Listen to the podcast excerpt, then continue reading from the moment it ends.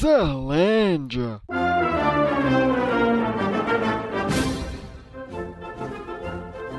Eu sou feio, pobre, moro longe. Estamos de férias, Betão. Bariloche dessa vez. ó. Oh, maravilha, hein? Curtindo ares argentinos, Betão, agora. Isso, isso. Quis um pouco mais de frio dessa vez. Exato, aproveitar esse mês de janeiro pra quem sabe esquiar, subir as montanhas e tudo mais.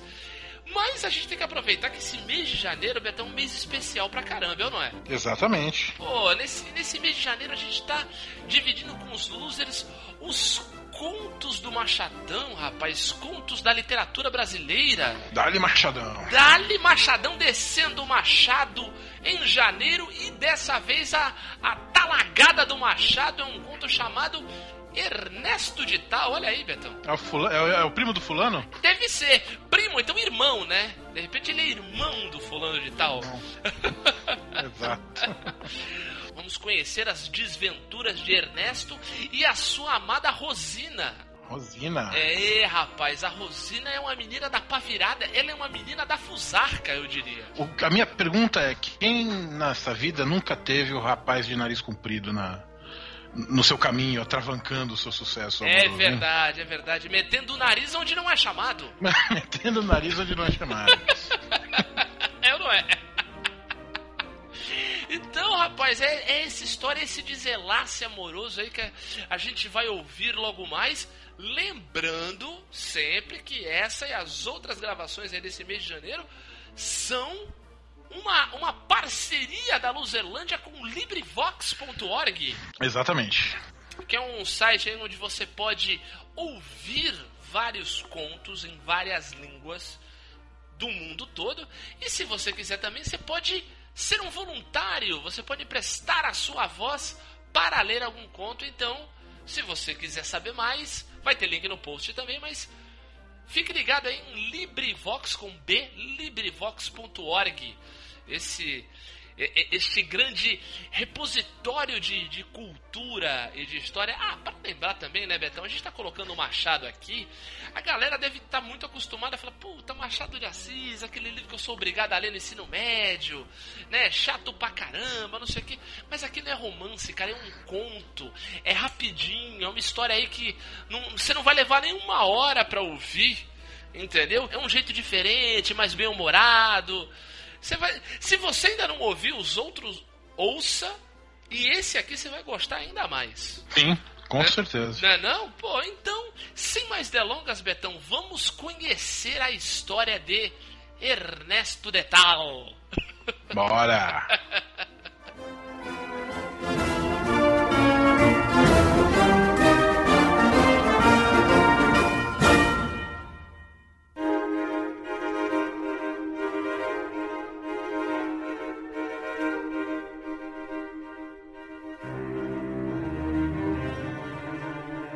Ernesto de Tal. Capítulo 1 Aquele moço que ali está parado na Rua Nova do Conde, esquina do Campo da Aclamação, às dez horas da noite, não é nenhum ladrão, não é sequer um filósofo.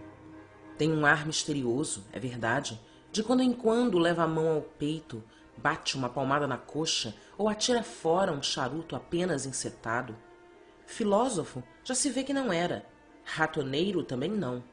Se algum sujeito acerta de passar pelo mesmo lado, o vulto afasta-se cauteloso, como se tivesse medo de ser conhecido.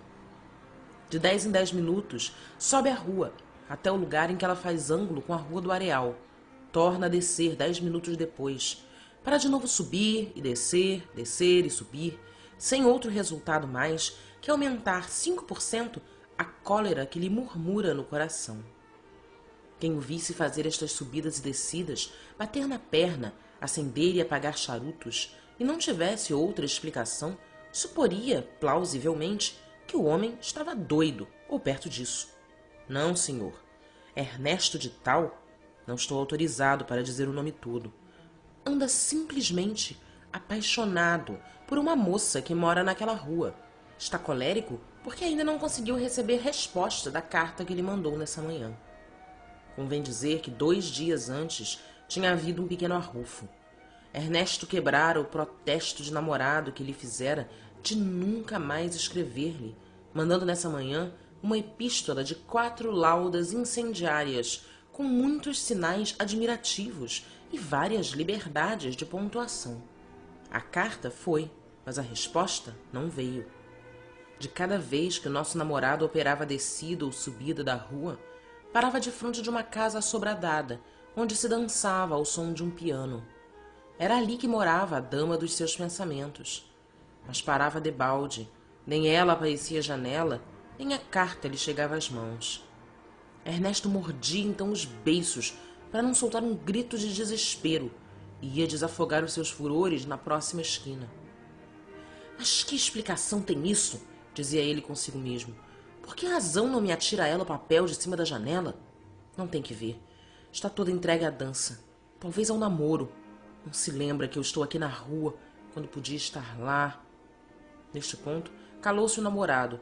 Em vez do gesto de desespero que devia fazer, soltou apenas um longo e magoado suspiro. A explicação deste suspiro, inverossímil num homem que está rebentando de cólera, é um tanto delicada para se dizer em letra redonda. Mas vá lá, ou não se há de contar nada, ou se há de dizer tudo. Ernesto dava-se em casa do Sr. Vieira, tio de Rosina, que é o nome da namorada. Lá costumava ir com frequência, e lá mesmo é que se arrufou com ela dois dias antes deste sábado, de outubro de 1850, em que se passa o acontecimento que estou narrando. Ora, por que razão não figura Ernesto entre os cavalheiros que estão dançando ou tomando chá? Na véspera de tarde, o Sr. Vieira, encontrando-se com Ernesto, participou-lhe que dava no dia seguinte uma pequena partida para solenizar não sei que acontecimento da família. Resolvi isto hoje de manhã, concluiu ele. Convidei pouca gente, mas espero que a festa esteja brilhante. Ia mandar-lhe agora um convite, mas creio que me dispensa.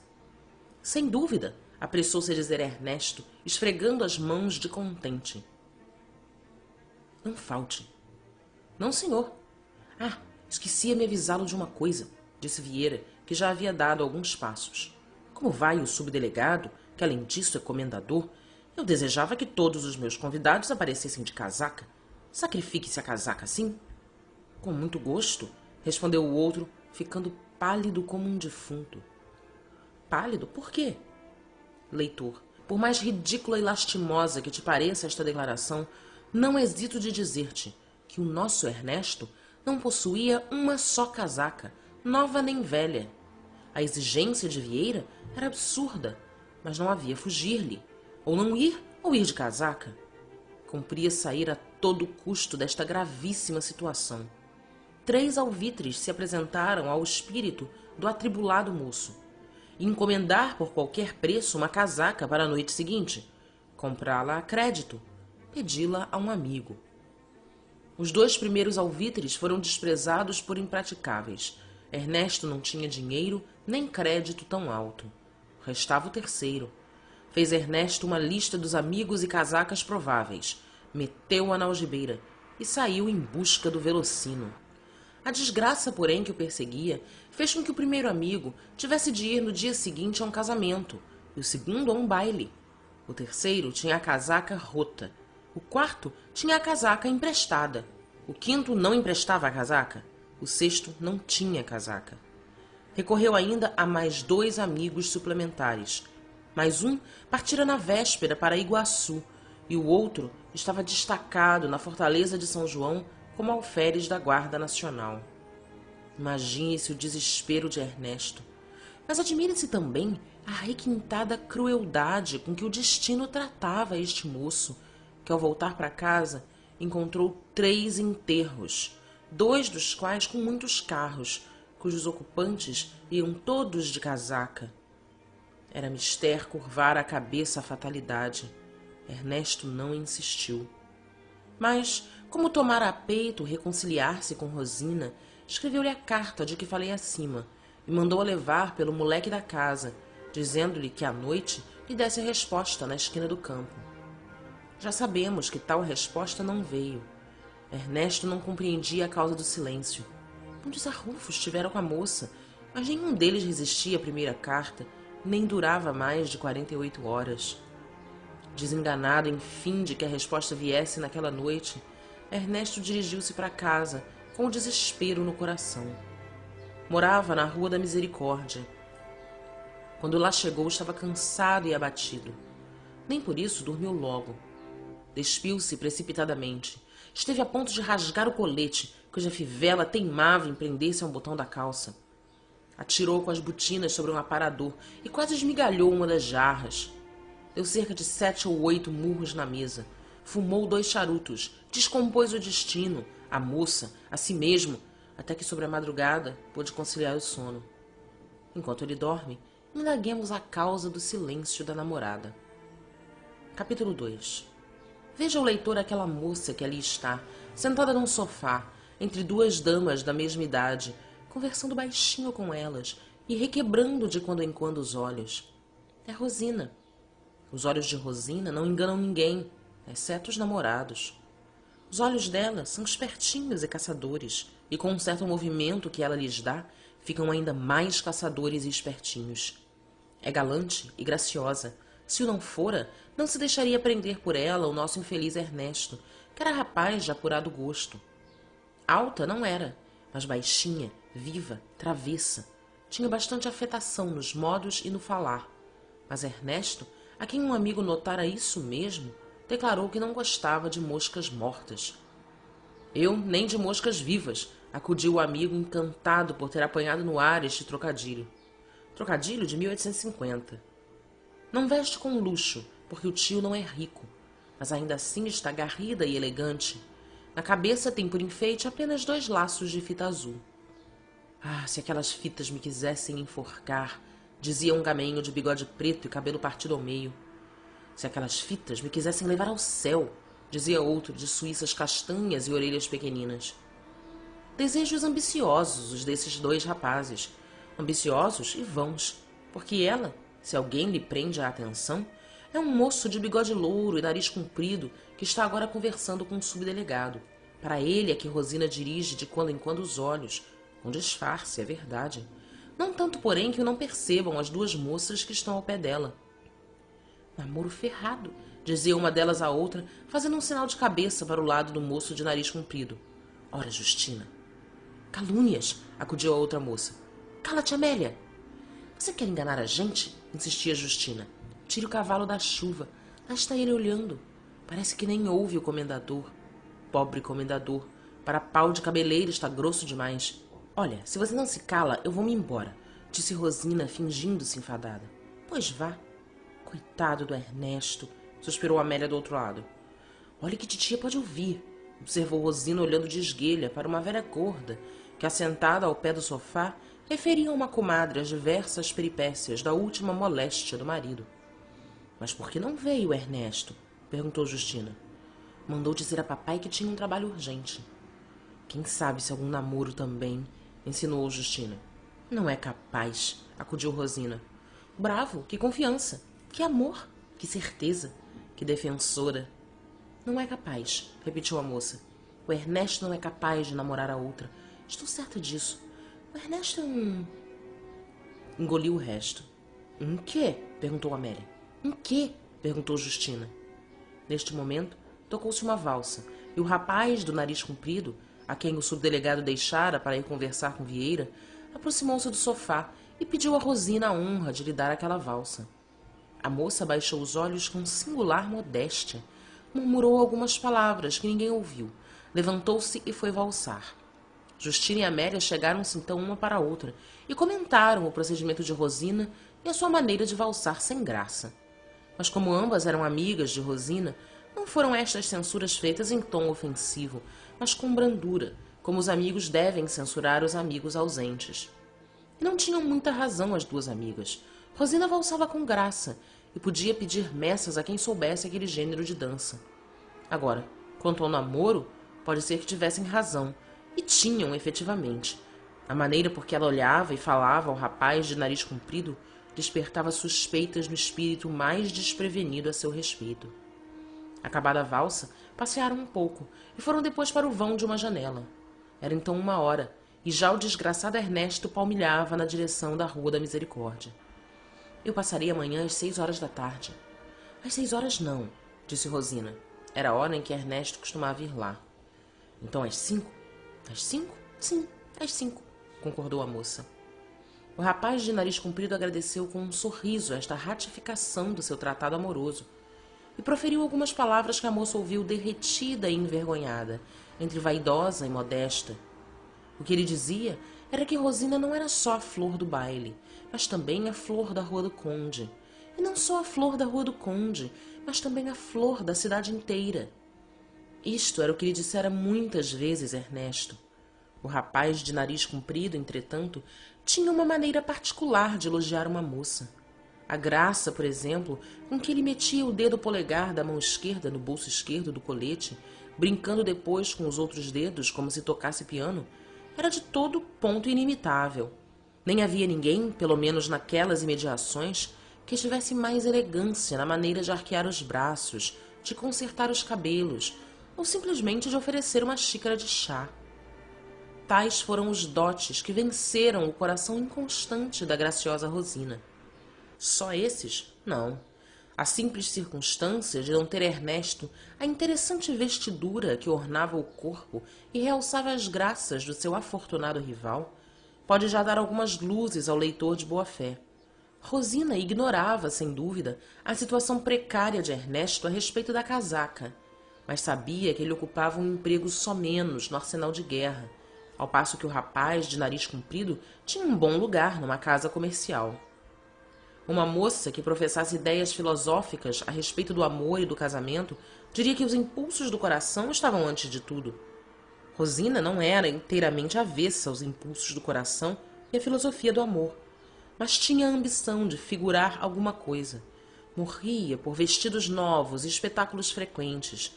Gostava, enfim, de viver à luz pública tudo isso podia dar-lhe, com o tempo, o rapaz de nariz comprido, que ela antevia já na direção da casa em que trabalhava.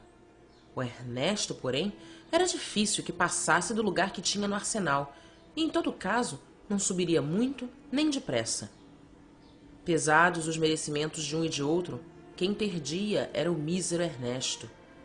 Rosina conhecia o novo candidato desde algumas semanas, mas só naquela noite tivera ocasião de tratar de perto de consolidar, digamos assim, a sua situação. As relações, até então puramente telegráficas, passaram a ser verbais. E se o leitor gosta de um estilo arrebicado e gongórico, dir-lhe-ei que tantos foram os telegramas trocados durante a noite entre eles, que os estados vizinhos, receosos de perder uma aliança provável, chamaram às armas a milícia dos agrados, mandaram sair a armada dos requebros, assestaram a artilharia dos olhos ternos, dos lenços na boca e das expressões suavíssimas. Mas toda essa leva de broquéis nenhum resultado deu, porque a formosa Rosina, ao menos naquela noite, achava-se entregue a um só pensamento. Quando acabou o baile e Rosina entrou na sua alcova, viu um papelinho dobrado no toucador. Que é isto? disse ela. Abriu. Era a resposta à carta de Ernesto, que ela se esquecera de mandar. Se alguém a tivesse lido? Não, não era natural. Dobrou a cartinha com muito cuidado, fechou-a com obreia, guardou-a numa gavetinha, dizendo consigo: É preciso mandá-la amanhã de manhã. Capítulo 3 Um palerma.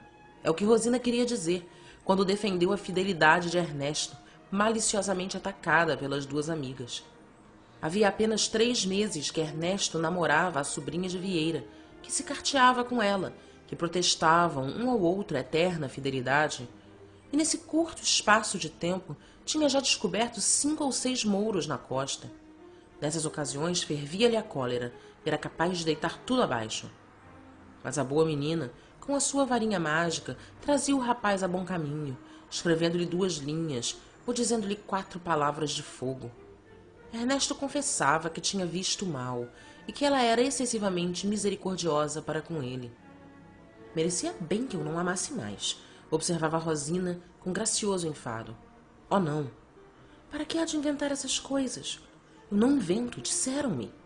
Pois fez mal em acreditar. Fiz mal, sim. Você é um anjo do céu. Rosina perdoava-lhe a calúnia e as coisas continuavam como dantes. Um amigo a quem Ernesto confiava todas as suas alegrias e mágoas, a quem tomava por conselheiro e que era seu companheiro de casa, muitas vezes lhe dizia: Olha, Ernesto, eu creio que estás perdendo o teu trabalho. Como assim? Ela não gosta de ti. Impossível. Tu és apenas um passatempo. Enganas-te. Ama-me. Mas ama também a outros muitos. Jorge. Em suma, nem mais uma palavra. É uma namoradeira, concluía o amigo tranquilamente. Ouvindo este peremptório juízo do amigo, Ernesto despedia um olhar longo e profundo, capaz de paralisar todos os movimentos conhecidos da mecânica. Como, porém, o rosto do amigo não revelasse a menor impressão de temor ou arrependimento, Ernesto recolhia o olhar, mais cordato neste ponto que o senador Dom Manuel, a quem o Visconde de Jequitinhonha dizia um dia no Senado que recolhesse um riso e continuava a rir. E tudo acabava em boa e santa paz. Tal era a confiança de Ernesto na flor da Rua do Conde. Se ela lhe dissesse um dia que tinha na algibeira do vestido uma das torres da Candelária, não é certo, mas é muito provável que Ernesto lhe aceitasse a notícia. Desta vez, porém, o arco fora sério. Ernesto vira, positivamente, a moça receber uma cartinha, às furtadelas, da mão de uma espécie de primo que frequentava a casa de Vieira. Seus olhos faiscaram de raiva quando viram alvejar a misteriosa epístola nas mãos da moça. Fez um gesto de ameaça ao rapaz, lançou um olhar de desprezo à moça e saiu. Depois escreveu a carta de que temos notícia e foi esperar a resposta na esquina da rua. Que resposta, se ele vira o gesto de Rosina? Leitor ingênuo, ele queria uma resposta que lhe demonstrasse não ter visto coisa alguma.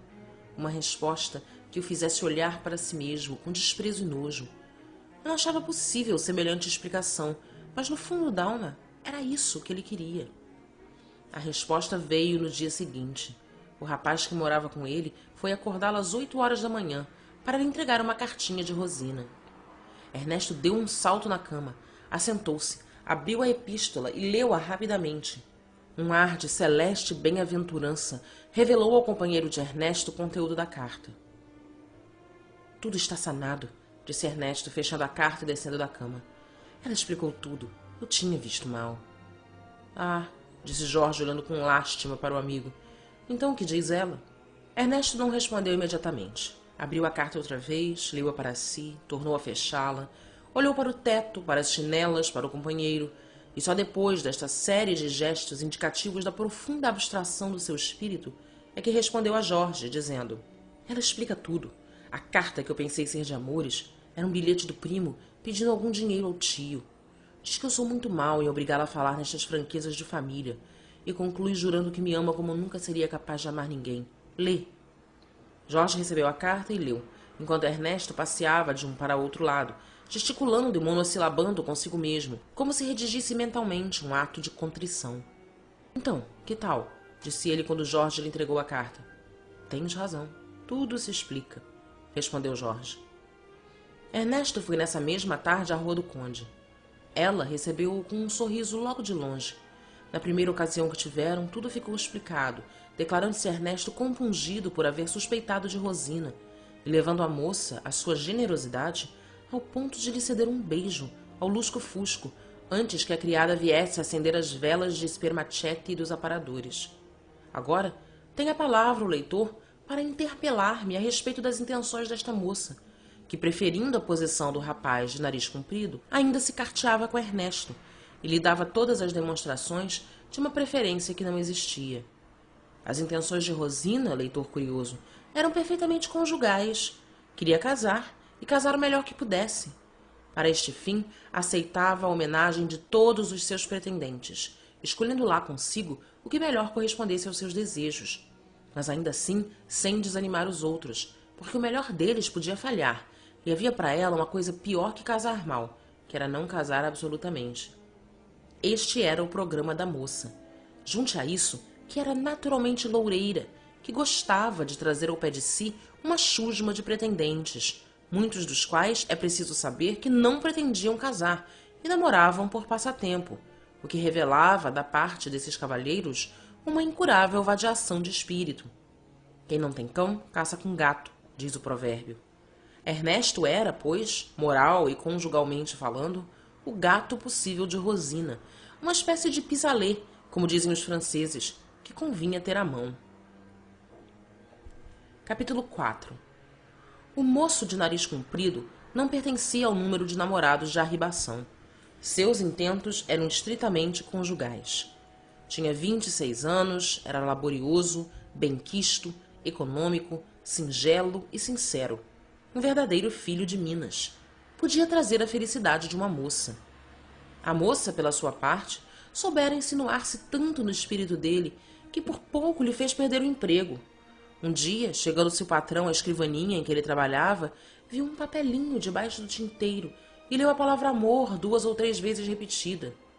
Uma que fosse bastava para fazê-lo subir as nuvens. O senhor Gomes Arruda contraiu as sobrancelhas, concentrou as ideias e improvisou uma alocução extensa e ameaçadora, em que o mísero guarda-livros só percebeu a expressão olho da rua. Olho da rua é uma expressão grave. O guarda-livros meditou nela, reconheceu a justiça do patrão e tratou de emendar-se dos descuidos, não do amor. O amor ia se enraizando nele cada vez mais. Era a primeira paixão séria que o rapaz sentia, acrescendo que ele acertara logo de dar com uma mestra no ofício. Isto assim não pode continuar, pensava o rapaz de nariz comprido, coçando o queixo e caminhando uma noite para casa. O melhor é casar-me logo de uma vez.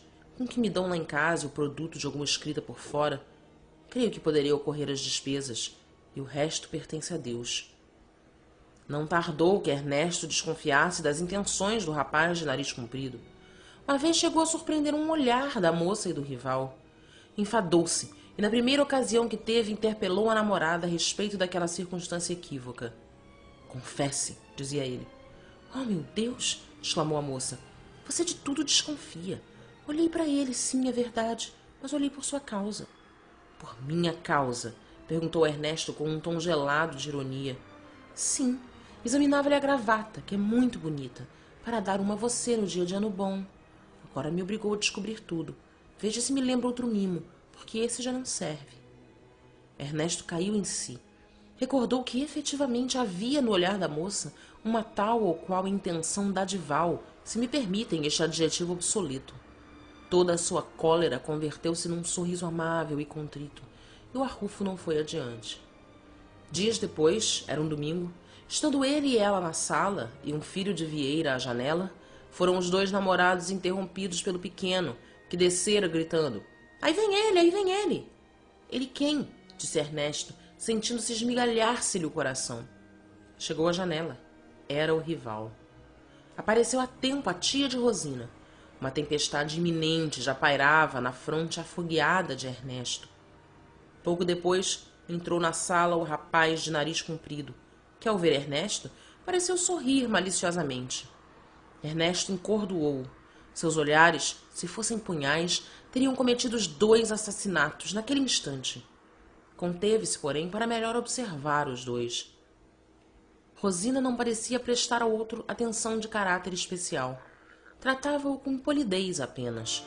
Isto aquietou um pouco o ânimo revolto do Ernesto, que ao cabo de uma hora estava restituído à sua usual bem-aventurança. Não reparou, porém, nos olhares desconfiados que o rapaz de nariz comprido lhe lançava de quando em quando. O sorriso malicioso desaparecera dos lábios do guarda-livros. A suspeita entrara-lhe no espírito ao ver a maneira indiferente, ou quase, com que o tratava Rosina, posto tratasse de igual modo ao outro pretendente. Será seriamente um rival? pensava o rapaz de nariz comprido. A primeira ocasião que pôde trocar duas palavras com a namorada, sem testemunhas, o que foi logo no dia seguinte, manifestou a desconfiança que lhe escurecera o espírito até ali tão cor-de-rosa. Rosina soltou uma risada, uma dessas risadas que levam a convicção ao fundo da alma, a tal ponto que o rapaz de nariz comprido julgou de sua dignidade não insistir na absurda suspeita. Já lhe disse, ele bem vontade tem de que eu namore. Mas perde tempo. Eu só tenho uma cara e um coração. Oh, Rosina, tu és um anjo. Quem dera. Um anjo, sim, insistiu o rapaz de nariz comprido. E creio que posso chamar-te brevemente minha esposa. Os olhos da moça faiscaram de contentamento. Sim, continuou o namorado, daqui a dois meses estaremos casados. Ah, se todavia. Rosina empalideceu. Todavia? repetiu ela. Se todavia o senhor Vieira consentir. Por que não? disse a moça, tranquilizando-se do susto que tivera. Ele deseja a minha felicidade, e o casamento contigo é minha felicidade maior. Ainda quando, porém, se opõe aos impulsos do meu coração, basta que eu queira para que os nossos desejos se realizem. Mas descansa, meu tio não porá obstáculos. O rapaz de nariz comprido ficou ainda a olhar para a moça alguns minutos, sem dizer palavra. Admirava duas coisas: a força d'alma de Rosina e o amor que ela lhe dedicava. Quem rompeu o silêncio foi ela. Mas então, daqui a dois meses? Só se a sorte me for adversa. E poderá sê-lo? Quem sabe? Respondeu o rapaz de nariz comprido, com um suspiro de dúvida. Logo depois desta perspectiva de felicidade, a concha em que pesavam as esperanças de Ernesto começou a subir um pouco. Ele via que Rosina efetivamente parecia ir diminuindo as cartas, e nas poucas que já então recebia dela, a paixão era menos intensa, a frase estudada, acanhada e fria. Quando estavam juntos, havia menos intimidade expansiva. A presença dele parecia constrangê-la. Ernesto entrou seriamente a crer que a batalha estava perdida. Infelizmente, a tática deste namorado era perguntar à própria moça se eram fundadas as suspeitas dele, ao que ela respondia vivamente que não, isto bastava a restituir-lhe a paz do espírito. Não era longa nem profunda a quietação. O laconismo epistolar de Rosina, a frieza de seus modos, a presença do outro, tudo isso sombreava singularmente o espírito de Ernesto. Mas tão depressa caía no abismo do desespero como acendia as regiões da celeste bem-aventurança, mostrando assim o que a natureza queria que ele fosse, alma inconsistente e passiva, levada, como a folha, ao sabor de todos os ventos. Entretanto, era difícil que a verdade não se lhe metesse pelos olhos. Um dia reparou que, além da suspeitosa afetuosidade de Rosina, havia da parte do tio certas atenções características para com o rival. Não se enganava Conquanto o novo pretendente ainda não houvesse pedido formalmente a mão da moça, era quase certo para o Sr. Vieira que nele se preparava novo sobrinho, e acertando de ser este um homem do comércio, não podia haver, na opinião do tio, mais feliz escolha. Desisto de pintar os desesperos, os terrores, as imprecações de Ernesto no dia em que a certeza da derrota mais funda e de raiz se lhe cravou no coração. Já então lhe não bastou a negativa de Rosina, que aliás lhe pareceu frouxa, e efetivamente o era. O triste moço chegou a desconfiar que a amada e o rival estariam de acordo para mofar dele. Como por via de regra é da nossa miserável condição que o amor próprio domine o simples amor, apenas aquela suspeita lhe pareceu provável, apoderou-se dele uma feroz indignação. E duvido que nenhum quinto ato de melodrama ostente maior soma de sangue derramado do que ele verteu na fantasia. Na fantasia apenas, compassiva leitura. Não só porque ele era incapaz de fazer mal a um seu semelhante, mas sobretudo porque repugnava a sua natureza achar uma resolução qualquer. Por esse motivo, depois de muito e longo cogitar, confiou todos os seus pesares e suspeitas ao companheiro de casa e pediu-lhe um conselho. Jorge deu-lhe dois. Minha opinião, disse Jorge, é que não te importes com ela e vás trabalhar, que é coisa mais séria. Nunca. Nunca trabalhar? Não, nunca esquecê-la. Bem, disse Jorge, descalçando a bota do pé esquerdo. Nesse caso, vai ter com esse sujeito de quem desconfias e entende-te com ele. Aceito, exclamou Ernesto. É o melhor. Mas, continuou ele depois de refletir um instante, e se ele não for o meu rival, que hei de fazer? Como descobrir se há outro? Nesse caso, disse Jorge, estendendo-se filosoficamente na marquesa. Nesse caso, o meu conselho é que tu, ele e ela vão todos para o diabo que os carregue. Ernesto cerrou os ouvidos à blasfêmia, vestiu-se e saiu. Capítulo 5 Apenas saiu à rua, embicou Ernesto para a casa em que trabalhava o rapaz de nariz comprido, resolvido a explicar-se de uma vez com ele. Hesitou alguma coisa, é verdade, e esteve a pique de arrepiar carreira. Mas a crise era tão violenta que triunfou da frouxidão de ânimo, e vinte minutos depois chegava ele ao seu destino. Não entrou no escritório do rival, pôs-se a passear de um lado para outro, à espera que ele saísse, o que se verificou daí a três quartos de hora. Três enfadonhos e mortais quartos de hora. Ernesto aproximou-se casualmente do rival. Cumprimentaram-se com um sorriso acanhado e amarelo e ficaram alguns segundos a olhar um para o outro. Já o guarda-livros ia tirando o chapéu e despedindo-se quando Ernesto lhe perguntou: Vai hoje à Rua do Conde? Talvez. A que horas? Não sei ainda. Por quê? Iríamos juntos. Eu vou às oito. O rapaz de nariz comprido não respondeu. Para que lado vai agora? perguntou Ernesto depois de algum silêncio. Vou ao passeio público, se o senhor lá não for, respondeu resolutamente o rival.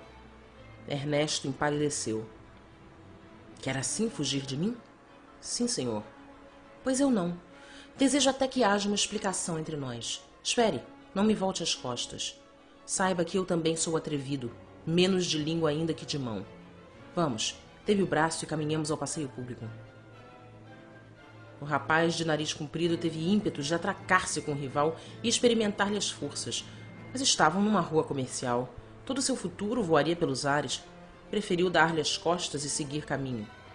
Executava já este plano quando Ernesto lhe gritou: Venha cá, namorado sem ventura! O pobre rapaz voltou-se rapidamente. Que diz o senhor? perguntou ele. Namorado sem ventura, repetiu Ernesto, cravando os olhos no rosto do rival, a ver se lhe descobria uma confissão qualquer. É singular, replicou o rapaz de nariz comprido. É singular que o senhor me chame namorado sem ventura, quando ninguém ignora a triste figura que tem feito para obter as boas graças de uma moça que é minha. Sua. Minha. Nossa, direi eu. Senhor! O rapaz de nariz comprido engatilhou um soco. A segurança e tranquilidade com que Ernesto olhava para ele mudaram-lhe o curso das ideias. Falaria ele verdade? Essa moça que tanto amor lhe jurava, com quem meditava casar dentro de pouco tempo, mas de quem alguma vez desconfiara, teria dado efetivamente àquele homem o direito de a chamar sua? Esta simples interrogação perturbou o espírito do rapaz, que esteve cerca de dois minutos a olhar mudamente para Ernesto e este a olhar mudamente para ele. O que o senhor disse agora é muito grave. Preciso de uma explicação. Peço-lhe explicação igual, respondeu Ernesto. Vamos ao passeio público. Seguiram caminho, a princípio silenciosos, não só porque a situação os acanhava naturalmente, mas também porque cada um deles receava ouvir uma cruel revelação. A conversa começou por monossílabos e frases truncadas, mas foi a pouco e pouco fazendo-se natural e correta. Tudo quanto os leitores sabem de um e outro foi ali exposto por ambos, e por ambos ouvido, entre abatimento e cólera. Se tudo quanto o senhor diz é a expressão da verdade, observou o rapaz de nariz comprido descendo a rua das marrecas, a conclusão é que fomos enganados, vilmente enganados, emendou Ernesto. Pela minha parte, tornou o primeiro, recebo com isto um grande golpe, porque eu amava há muito e pretendia fazê-la minha esposa, o que sucederia breve. A minha boa fortuna fez com que o senhor me avisasse a tempo.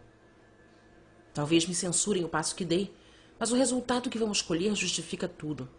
Nem por isso creio que padeço menos. Eu amava loucamente aquela moça. Ernesto proferiu estas palavras tão de dentro que elas repercutiram no coração do rival, e ambos ficaram algum tempo calados, a devorar consigo a dor e a humilhação. Ernesto rompeu o silêncio, soltando um magoadíssimo suspiro, na ocasião em que entravam no passeio. Só o guarda pôde ouvi-lo. O rapaz de nariz comprido ia revolvendo no espírito uma dúvida. Devo eu condenar tão ligeiramente aquela moça? perguntou ele a si mesmo e não será este sujeito um pretendente vencido que por semelhante meio quer obter a minha neutralidade? O rosto de Ernesto não parecia dar razão à conjetura do rival. Todavia, como o lance era grave e cumpria não ir por aparências, o rapaz de nariz comprido abriu de novo o capítulo das revelações, no que foi acompanhado pelo rival. Todas elas iam concordando entre si. Os incidentes e os gestos que um relembrava tinham eco na memória do outro. O que, porém, decidiu tudo foi a apresentação de uma carta que cada um deles tinha casualmente no bolso. O texto de ambas mostrava que eram recentes. A expressão de ternura não era a mesma nas duas epístolas, porque Rosina, como sabemos, ia afrouxando o tom em relação a Ernesto. Mas era quanto bastava para dar ao rapaz de nariz comprido o golpe de misericórdia. Desprezemo-la, disse este, quando acabou de ler a carta do rival. Só isso? perguntou Ernesto. O simples desprezo será bastante? Que vingança tiraríamos dela? objetou o rapaz de nariz comprido. Ainda que alguma fosse possível, não seria digna de nós. Calou-se, mas, tocado de uma súbita ideia, exclamou: Ah, lembra-me um meio. Qual? Mandemos-lhe uma carta de rompimento, mas uma carta de igual teor. A ideia sorriu logo ao espírito de Ernesto, que parecia ainda mais humilhado que o outro, e ambos foram dali redigir a carta fatal. No dia seguinte, logo depois do almoço, estava Rosina em casa, muito sossegada, longe de esperar o golpe, e até forjando planos de futuro, que assentavam todos no rapaz de nariz comprido, quando o moleque lhe apareceu com duas cartas. Venha, Rosina, disse ele. Esta carta é de senhor Ernesto, e esta... Que é isso? disse a moça. Os dois? Não, explicou o moleque. Um estava na esquina de cima, outro na esquina de baixo e fazendo tinir no bolso alguns cobres que os dois rivais lhe haviam dado, o moleque deixou a senhora moça ler à vontade as duas missivas. A primeira que abriu foi a de Ernesto. Dizia assim: Senhora, hoje que tenho certeza da sua perfídia, certeza que já nada me pode arrancar do espírito, tomo a liberdade de lhe dizer que está livre e eu reabilitado. Basta de humilhações. Pude dar-lhe crédito enquanto lhe era possível enganar-me. Agora, adeus para sempre. Rosina levantou os ombros ao ler esta carta. Abriu rapidamente a do rapaz de nariz comprido e leu. Senhora, hoje que tenho certeza da sua perfídia, certeza que já nada me pode. Daqui para diante foi crescendo a surpresa. Ambos se despediam, ambos por igual teor. Logo, tinham descoberto tudo um ao outro. Não havia meio de reparar nada. Tudo estava perdido. Rosina não costumava chorar. Esfregava às vezes os olhos para os fazer vermelhos, quando havia necessidade de mostrar a um namorado que se ressentia de alguma coisa. Desta vez, porém, chorou deveras. Não de mágoa, mas de raiva.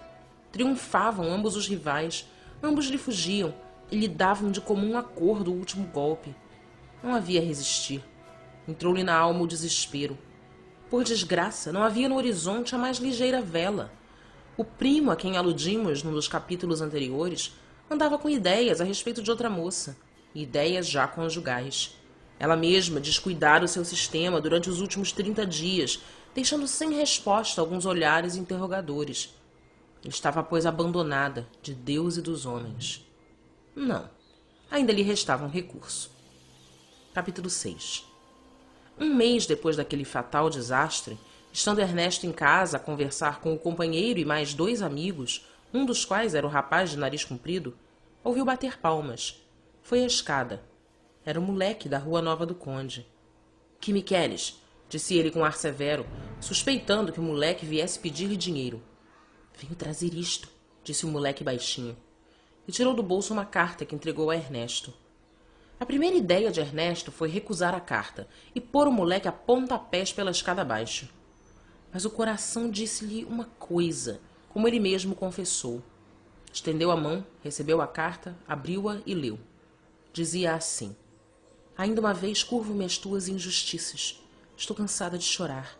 Não posso mais viver debaixo da ação de uma calúnia. Vem, ou eu morro. Ernesto esfregou os olhos. Não podia crer no que acabava de ler. Seria um novo ardil ou a expressão da verdade? Ardil podia ser, mas Ernesto atentou bem e pareceu-lhe ver o sinal de uma lágrima. Evidentemente a moça chorara. Mas se chorara é porque padecia, e nesse caso. Nestas e noutras reflexões, gastou Ernesto cerca de oito a dez minutos. Não sabia que resolvesse. Acudir ao chamado de Rosina era esquecer a perfídia com que ela se ouve amando a outro, em cujas mãos vira até uma carta sua. Mas não ir podia ser contribuir para a morte de uma criatura que ainda quando não tivesse sido amada por ele, merecia os seus sentimentos de humanidade. Diga que irei logo, respondeu enfim Ernesto. Quando voltou para a sala, trazia o rosto mudado. Os amigos repararam na mudança e procuraram descobrir a causa. Algum credor, dizia um. Não lhe trouxeram dinheiro, acrescentava outro. Namoro novo, opinava o companheiro de casa. É tudo isso, talvez, respondeu Ernesto, com um modo que queria ser alegre. De tarde, preparou-se Ernesto e dirigiu-se para a Rua Nova do Conde. Dez ou doze vezes parou, resolvido a voltar.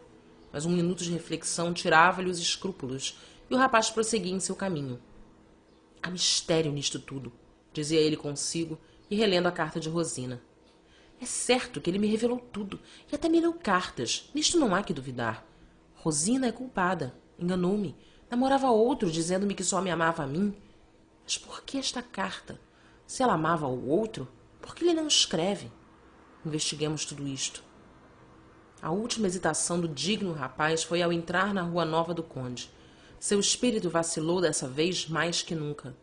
Dez minutos gastou, em passinhos, ora para trás, ora para diante, sem assentar numa coisa definitiva. Afinal, deitou o coração à larga e seguiu afoitamente a senda que o destino parecia indicar-lhe. Quando chegou à casa de Vieira, estava Rosina na sala com a tia. A moça teve um movimento de alegria, mas tanto quanto Ernesto pôde examinar-lhe as feições, a alegria não foi tal que pudesse disfarçar-lhe os sulcos das lágrimas. O que é certo é que um véu de melancolia parecia envolver os olhos travessos da bela Rosina. Nem já eram travessos, estavam desmaiados ou mortos.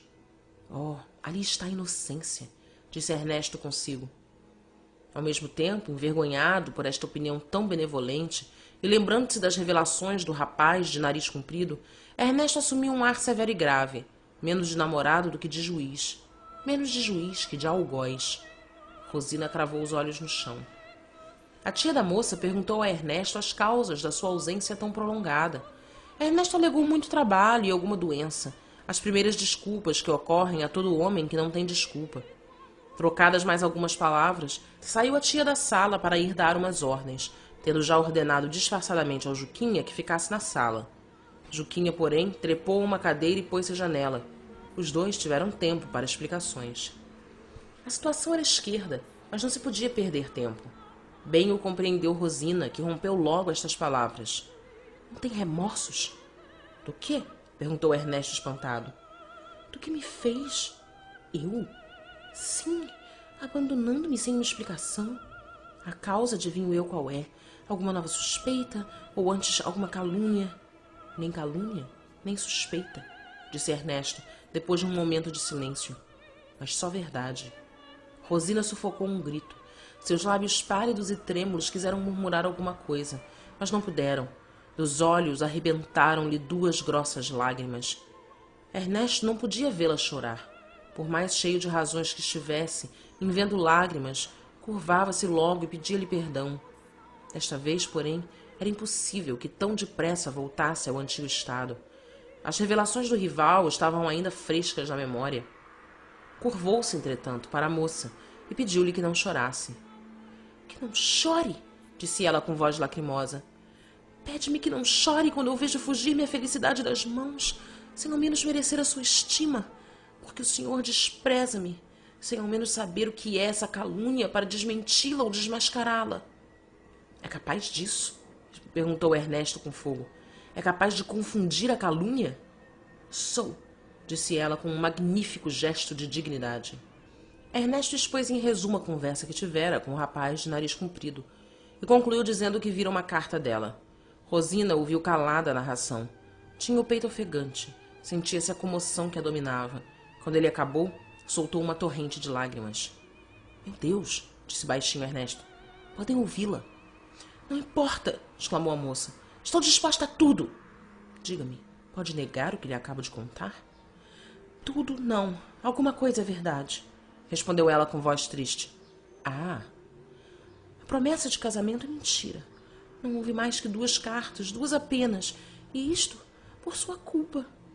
Por minha culpa, exclamou Ernesto, tão assombrado como se acabasse de ver um dos castiçais a dançar. Sim, repetiu ela, por sua culpa. Não se lembra? Tinha se arrufado uma vez comigo. E eu. Foi uma loucura. Para metê-lo em brios, para vingar-me. Que loucura! Correspondia ao namoro daquele indivíduo sem educação. Foi demência minha, bem vejo. Mas que quer? Eu estava despeitada. A alma de Ernesto ficou fortemente abalada com esta exposição que a moça lhe fazia dos acontecimentos. Era claro para ele que Rosina negaria tudo, se o seu procedimento tivesse alguma intenção má. A carta diria que era imitação da sua letra, mas não. Ela confessava tudo, com a mais nobre e rude singeleza deste mundo. Somente, e nisto estava a chave da situação, a moça explicava a que impulsos de despeito cedera, mostrando assim, se podemos comparar o coração a um pastel, debaixo do invólucro da leviandade, a nata do amor. Decorreram alguns segundos de silêncio, em que a moça tinha os olhos pregados no chão, da mais triste e melancólica atitude que jamais teve uma donzela arrependida. Mas não viu que esse ato de loucura podia causar a minha morte, disse Ernesto. Rosina estremeceu ouvindo estas palavras, que Ernesto lhe disse com a voz mais doce dos seus antigos dias. Levantou os olhos para ele e tornou a pousá-los no chão. Se eu tivesse refletido nisso, observou ela, não faria nada do que fiz. Tem razão, ia dizendo Ernesto, mas levado de um mau espírito de vingança, entendeu que a leviandade da moça devia ser punida com alguns minutos mais de dúvida e recriminação. A moça ouviu ainda muitas coisas que lhe disse Ernesto, e a todas respondeu com um ar tão contrito e palavras tão repassadas de amargura que o nosso namorado sentia quase rebentarem-lhe as lágrimas dos olhos. Os de Rosina estavam já mais tranquilos e a limpidez começava a tomar o lugar da sombra melancólica.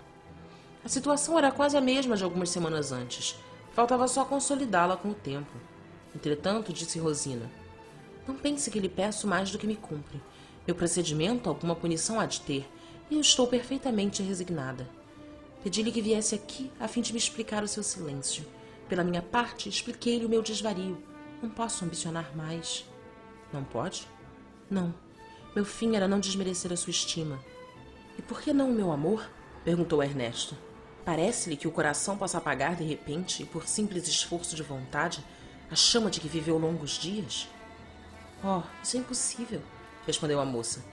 Pela minha parte, sei o que vou padecer. Demais, disse Ernesto. O culpado de tudo fui eu. Francamente o confesso. Ambos nós temos que perdoar um ao outro. Perdoo-lhe a leviandade. Perdoa-me o fatal arrufo. Rosina, a menos de ter um coração de bronze, não podia deixar de conceder o perdão que o namorado lhe pedia. Foi recíproca a generosidade. Como na volta do filho pródigo, as duas almas festejaram aquela renascença de felicidade e amaram-se com mais força que nunca. Três meses depois, dia por dia, foi celebrado na igreja de Santa Ana, que era então no campo da aclamação, o consórcio dos dois namorados. A noiva estava radiante de ventura. O noivo parecia respirar os ares do paraíso celeste. O tio de Rosina deu um sarau, a que compareceram os amigos de Ernesto, exceto o rapaz de nariz comprido. Não quer isto dizer que a amizade dos dois viesse a esfriar.